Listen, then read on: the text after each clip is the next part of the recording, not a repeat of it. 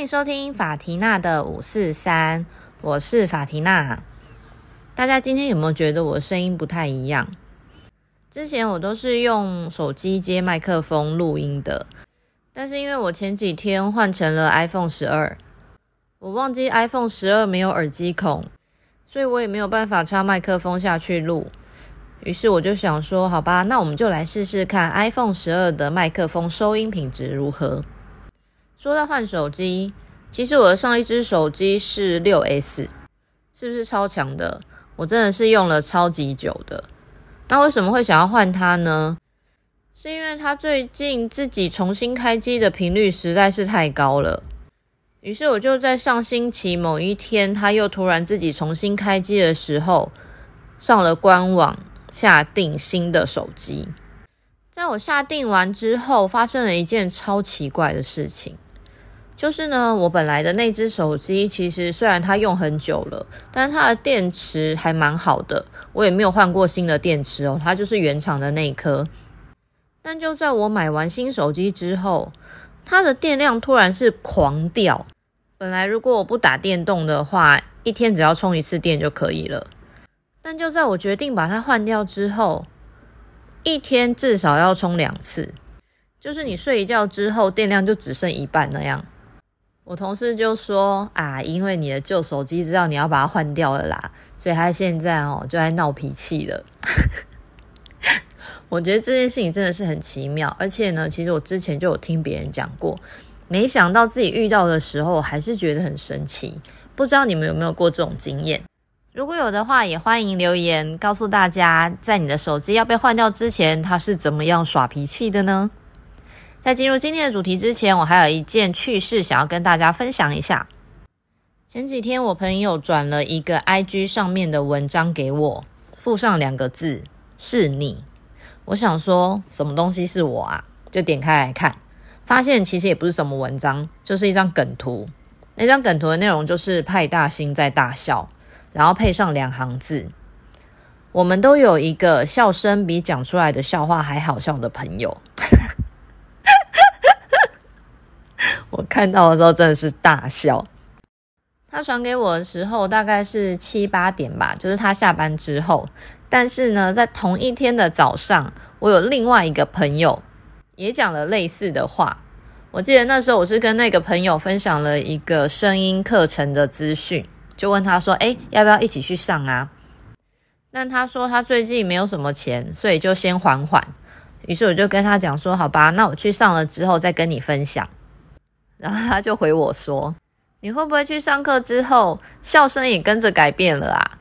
我看到就跟他说：“笑声是我个人的特色。”诶，他就说：“对呀，我好怕你去上课之后，就再也听不到你这种豪迈的笑声了。”我心想说：“是有这种夸张吗？”于是我回他：“啊，江山易改，本性难移啦。”说真的，我曾经在路上因为笑声被一个已经不知道多久没有见过面的小学同学在路上认清过。他跑来叫我的时候，我真的想不起来他是谁。事实上，一直到现在为止，我都没有想起来他是谁过。但我真的印象非常深刻，因为当时他跑来叫我的时候，他就拍拍我说：“你是不是法缇娜？”我就说：“哎，你认识我？”他就说。我从后面听到你的笑声，就知道一定是你了。我记得那时候我好像是在国父纪念馆前面吧，当下真的是觉得有一点丢脸。老实说，现在我也常常听到人家跟我说，听到笑声就知道你来了，或是就知道你在。这时候我都会回：对啊，是不是听到我的声音就觉得很开心？是有一种老王卖瓜的感觉。但我不是乱说哦，因为不止一个人跟我说过，我的笑声很有感染力。就是当他们听到我的笑声的时候，就会觉得，诶，自己好像也跟着开心起来了。大家应该还记得，我上一集有讲到一个同事，就是那个说我每天只要继续这样子开心大笑，然后吃星巴克的蛋糕就可以活很久的那一位同事。他也曾经在听我讲一些之前发生的故事的时候说。这些故事听起来其实还蛮悲惨的，但你怎么可以把他们讲的这么好笑？其实当初开频道，除了想要记录我自己的生活点滴以外，另一方面也是希望可以透过我用这种嗯，算是自嘲的方式，告诉大家那些我曾经遇到过的虽事，或是令人不开心的事情，可以让你们在听完之后觉得，哎，其实自己遇到的事情也没那么糟嘛。然后你们的能量 bar 就又恢复了一些，可以去面对接下来的挑战。好，今天想要跟大家分享一下我的最爱。不过我要说的不是我最爱的人，因为除了我家人以外的那个人，我还没找到他。好啦，我今天是想要分享一个我最爱做的事情。这件事情呢，是不管我的心情有多差，我当天上班有多累，我在做这件事情的时候，那个能量 bar 一定是满的。要不要猜一下是什么事？不是打电动，也不是追剧，更不是上网买东西，而是翻译。是不是有人觉得很不可思议？因为我有朋友听到我很喜欢这件事情的时候，都觉得非常的诡异。哦，对，我想要先跟大家聊聊我前几天去上的翻译课。之前念研究所的时候，虽然我念的不是翻译所，但是因为我想要走翻译这一块，所以我就特别选了学校有开的一些翻译课程去上。当时有一位老师令我印象非常的深刻，不过这个印象并不是太好。那门课比较偏向实作的一个课程，就是我们会要写很多的作业，然后上台报告，分析一些翻译。那其实翻译这个东西并没有绝对好或是绝对坏，很多时候就是每个人的风格不同，所以翻译出来的东西也会不一样。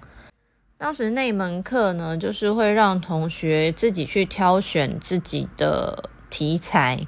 然后来比较各种不同版本的翻译，还有如果是我们自己的话，我们会怎么翻？说实在的，有比较就会有好跟不好嘛。那我们在上课的时候，也就是就自己的观点，还有自己的喜好来做一些评论。但不知道为什么，这个老师总是会在上课的时候不时的提醒我们说。你们现在就只是 nobody，没有什么立场去评论那些大咖翻的好不好？我就觉得很奇怪呀！啊，不是你自己叫我们要来比较各个版本的优缺点吗？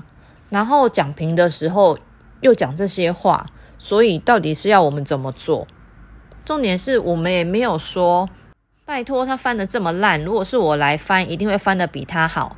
没有人说这样子的话啊，可是老师常常就不知道为什么会有这些让人不知道该如何是好的反应。但是我前几天上课的那个老师就是完全相反的。这个老师其实是字幕翻译界的大咖，到目前为止他已经翻过六百多部的电影，而且以好莱坞的大片居多。上课的时候，他会拿自己之前翻译过的电影字幕来让我们做练习，然后提供他自己的翻译版本来给我们参考。但是这个老师在上课的时候，常常就会鼓励我们说：“哎，其实我觉得我这句没有翻译的很好，诶，你们是怎么翻的？”然后听到同学的反应之后，他也不吝惜的说出：“哎，我觉得你这样子翻比我当时翻的还好，诶。或者是说，哎，同学，你很有 sense 哎，下课我们可以切磋一下。同样是教翻译的老师，但你们有没有觉得这两个老师给我们的感觉就差很多？前面那个老师会让我觉得，哦，所以不管怎样，我都不会比他们厉害，那我干嘛还要继续？但是后面的那个老师会让人觉得，哎，我好像还不错耶。感觉可以再努力一下，也许有一天我也可以跟他一样。印象中，我的听众里好像有一些是妈妈，或许你们也可以想一下，你们在教孩子的时候，是会泼冷水灭他们威风的那种，还是会帮他们加油打气，让他们对自己更有自信的那种呢？好，题外话说完了，现在回到正题。翻译是一件非常非常消耗脑力跟体力的工作，但不知道为什么，我真的真的真的非常喜欢翻译。应该是从高中的时候吧。当时我有一个同学，他在世界展望会做儿童信件的翻译。他每个月会抽个几天的时间去世界展望会那边翻译，就是一些受助儿要写给他的赞助人的信。某一天，他就问我说：“诶，你有没有兴趣？要不要一起去？”我觉得很好玩，于是我就跟他去。从此，我就爱上了这件事。为什么呢？第一。当我在翻译这些孩子写给认养他们的人的感谢信的时候，我内心真的非常非常的感动。因为当我在自己接触到这件事情之前，对于这些以慈善为名的机构或者是基金会的单位，其实我并没有真的这么的信任他们。不知道为什么，就有一种钱给了你们，你们真的会拿去帮助别人吗的那种感觉。但是当我自己真的接触到世界展望会的时候，我发现，哎，他们真的是会把这些钱拿去帮助需要帮助的人，而且愿意每个月拨出一笔费用去帮助别人的人，比我想象中的还要多。这真的让我感到非常的温暖，而且对于自己能够。替他们双方传达彼此之间的感谢跟关心，让我感到非常的骄傲。除了世界展望会的信件以外，我之后又陆陆续续的翻译过手机的操作界面、法律相关文件，还有书的介绍。这几年因为 Amazon 开始有繁体中文的界面，所以我也翻译过一些商品的介绍。另外就是 TED Talks 的字幕翻译，这样听下来，你们应该可以发现我翻译的类型其实非常的广。像我刚刚说的书籍介绍，其实包含了文学、非文学，还有一些健康类、旅游类的书籍都有。所以我很喜欢翻译的第二个原因就是，我可以借由这个工作吸收到很多的新知。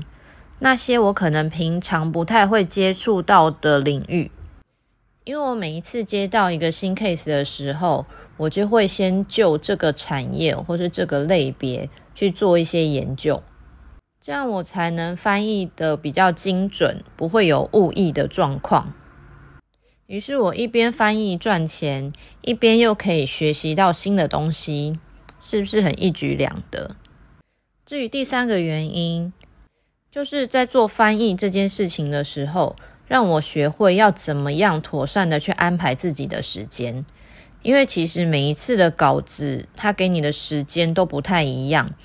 短的话，甚至只有两三天的时间，我就得在正常上班的状况下，把三四千字的东西给翻完。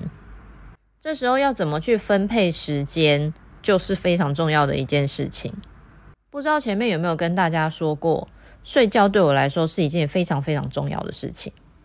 所以即使我在赶 deadline 的时候，我都会想办法让我自己还是可以睡饱。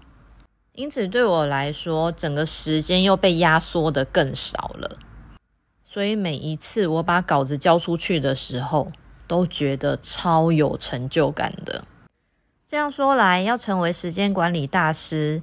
也不需要花钱玩女人，你只需要接几个翻译 case 就可以了，这样还可以一边赚钱嘞，是不是很棒？上一集有提到说，其实人生不一定非要达到某个目标，或者是赚到多少钱才有意义。有人听完之后就跟我说。可是没有目标的人生好空哦。其实我的意思不是要叫大家这样漫无目的的过日子，而是说你不需要去执着于某一件事情。像《灵魂急转弯》里面的主角就一心想要登台演出，但他忘记音乐所带给他的快乐，不仅只是表演之后观众的掌声。当学生上了他的课之后，开始爱上音乐，带给他的感受，甚至比那个更加的澎湃。像我自己，当然也很希望有一天可以在某一本书上面看见我自己的名字也被印出来，但我不会因此就疯狂的接 case，搞得自己连睡觉的时间都没有。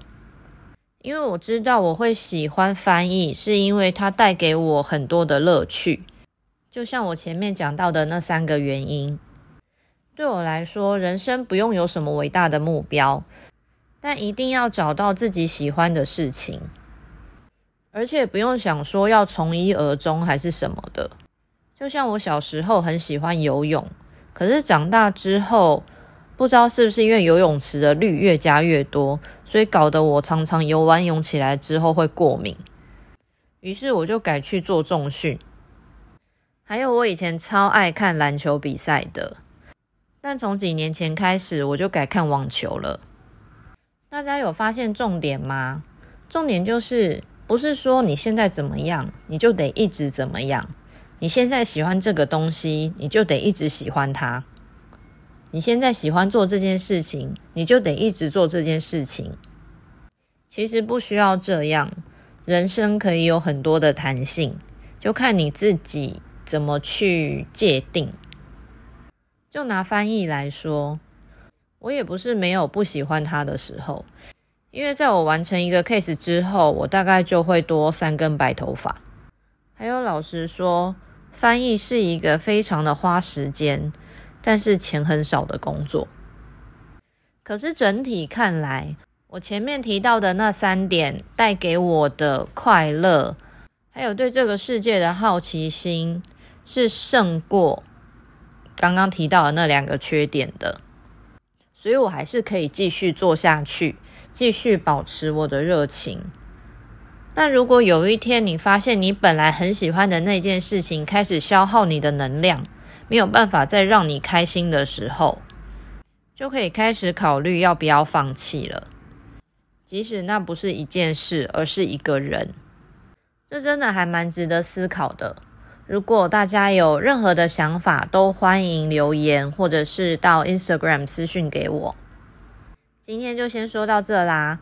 喜欢我的节目，请帮我按一下五颗星跟留言，也欢迎分享给生活需要一点笑声的朋友们。每一种不同形态的鼓励对我来说都非常的重要，我也非常的感谢。那我们就下次见喽，拜拜。